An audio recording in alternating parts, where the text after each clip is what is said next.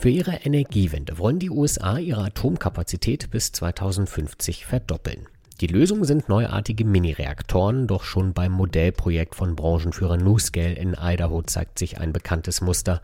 Schon Jahre vor der Fertigstellung liegt es im Zeitplan zurück, die Kosten explodieren und klar ist damit auch jetzt schon, dass der Strom des künftigen Vorzeigekraftwerks mindestens dreimal so teuer sein wird wie die Konkurrenz aus Sonne und Wind.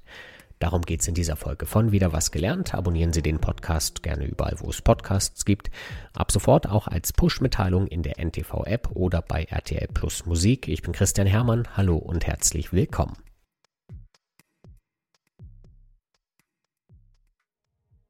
We're at a turning point, not just for nuclear energy, but for all of our efforts to tackle climate change. As this audience knows, we cannot solve these problems without nuclear energy. Wir befinden uns an einem Wendepunkt, beginnt Catherine Huff im Januar ihren Gastvortrag an der bekannten amerikanischen Universität Purdue. Wir müssen den Klimawandel stoppen, sagt sie, und dieses Problem können wir nicht ohne Kernenergie lösen. Catherine Huff muss es wissen. Die 36-jährige Ingenieurin ist stellvertretende US-Energieministerin und leitet die Abteilung für Kernenergie, damit ist sie verantwortlich für einen ambitionierten Plan von Präsident Joe Biden. Genauso wie in der EU soll auch in den USA bis 2050 die Netto Null stehen.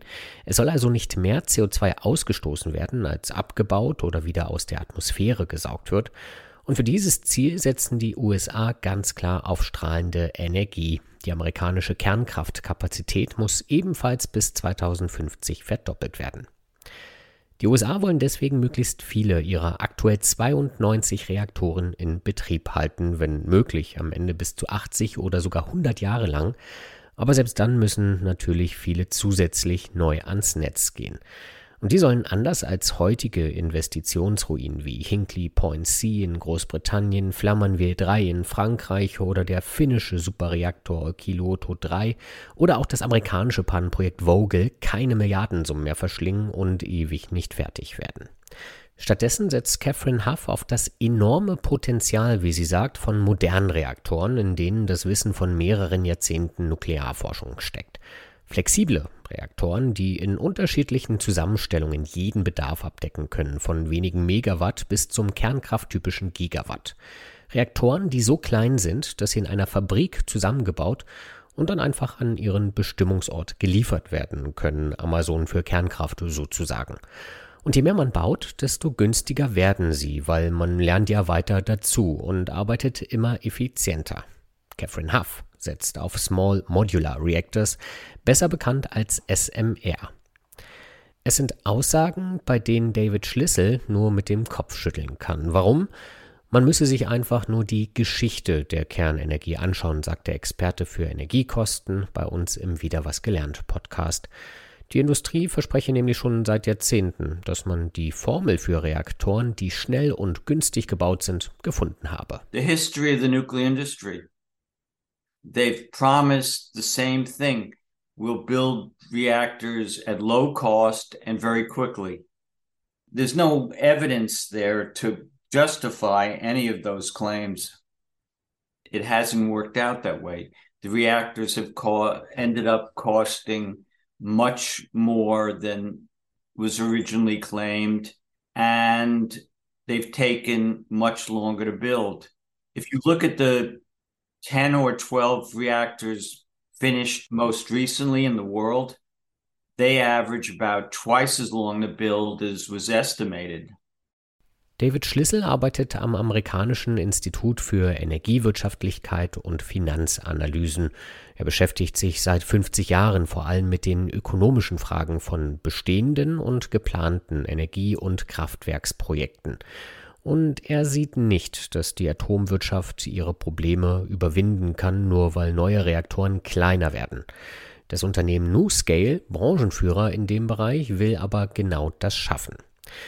Gegründet wurde NuScale 2007, um die Kernkraft mit flexiblen Minireaktoren ins 21. Jahrhundert zu katapultieren.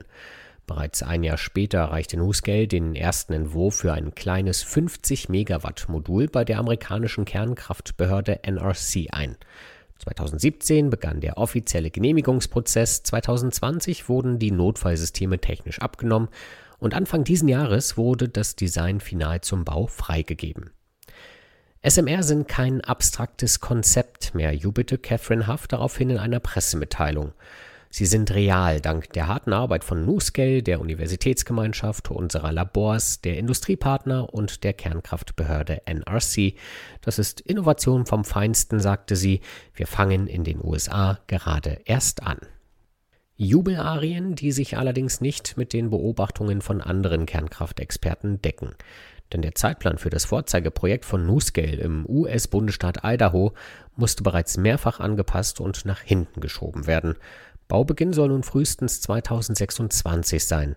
Und bereits drei Jahre später soll der erste Mini-Reaktor ans Netz gehen.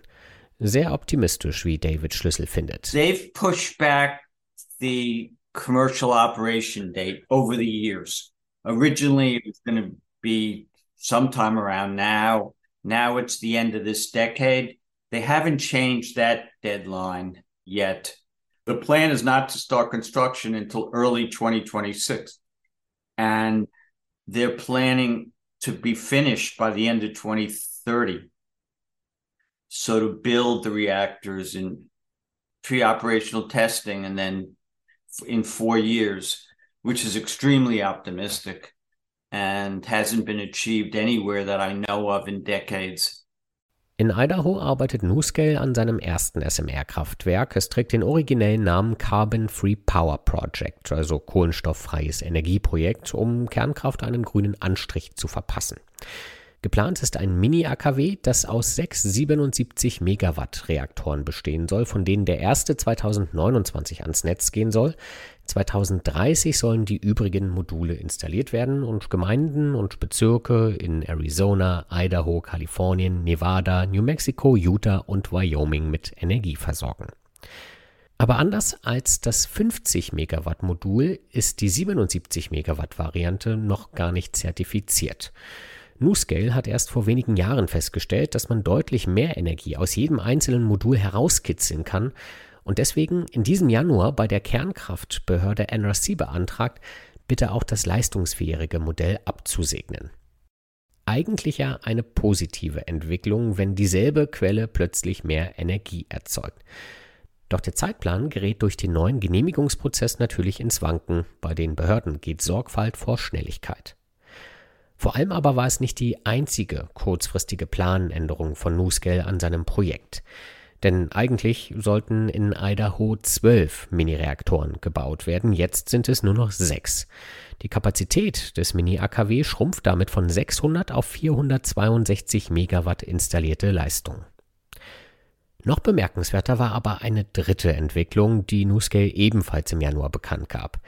Das Carbon Free Power Project wird statt 5,3 Milliarden Dollar mindestens 9,3 Milliarden Dollar kosten.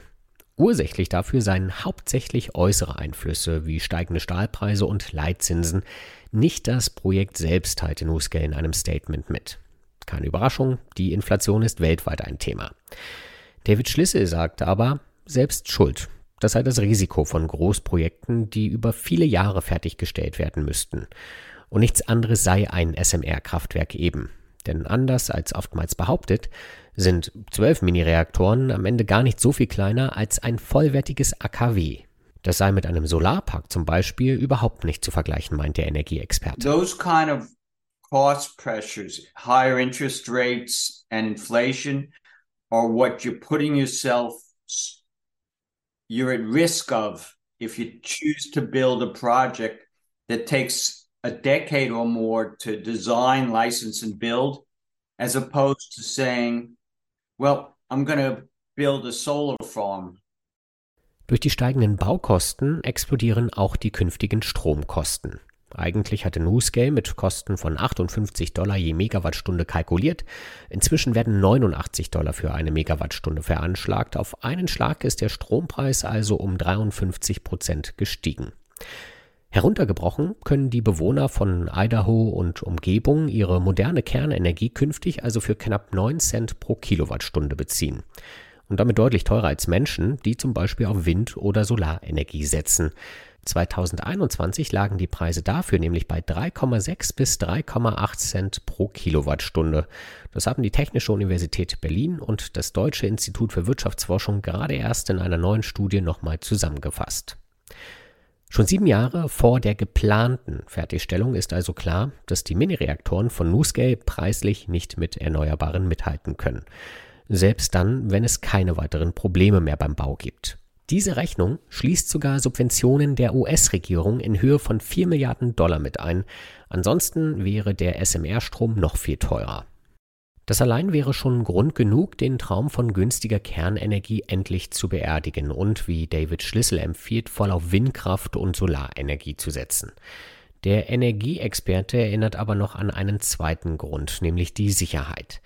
Denn wenn Catherine Huff und US-Präsident Biden ihre Atompläne wie geplant umsetzen, müssen die USA bis 2050 im ganzen Land verteilt mehrere hundert Mini-Reaktoren bauen. Und die gelten nicht nur als kleiner, sondern auch als sicherer als die großen, die man kennt. Deshalb dürfen sie näher an bewohntem Gebiet stehen. Ein Rezept für eine neue Atomkatastrophe? That's a lot of reactors. And one of the things they're pushing with SMRs is they're a lot safer. That's what they claim. So you don't have to have as big a zone between the reactor and where people live. So these these things will be all over the place, uh, in factories, in communities, and I'm worried about terrorism. I mean, are each of them is going to be as protected as the reactors are today? That's the question. Eine wirklich gute Frage. Vor allem, da es doch so viele günstigere und auch sicherere Alternativen gibt. Und auf die Anleger schon geantwortet haben, wie es scheint. Denn der Aktienkurs von NuScale purzelt seit einigen Monaten von einem Rekordtief zum nächsten. Catherine Huff muss also noch viel Überzeugungsarbeit leisten. Das war wieder was gelernt. Ich bin Christian Hermann. Tschüss und bis zum nächsten Mal.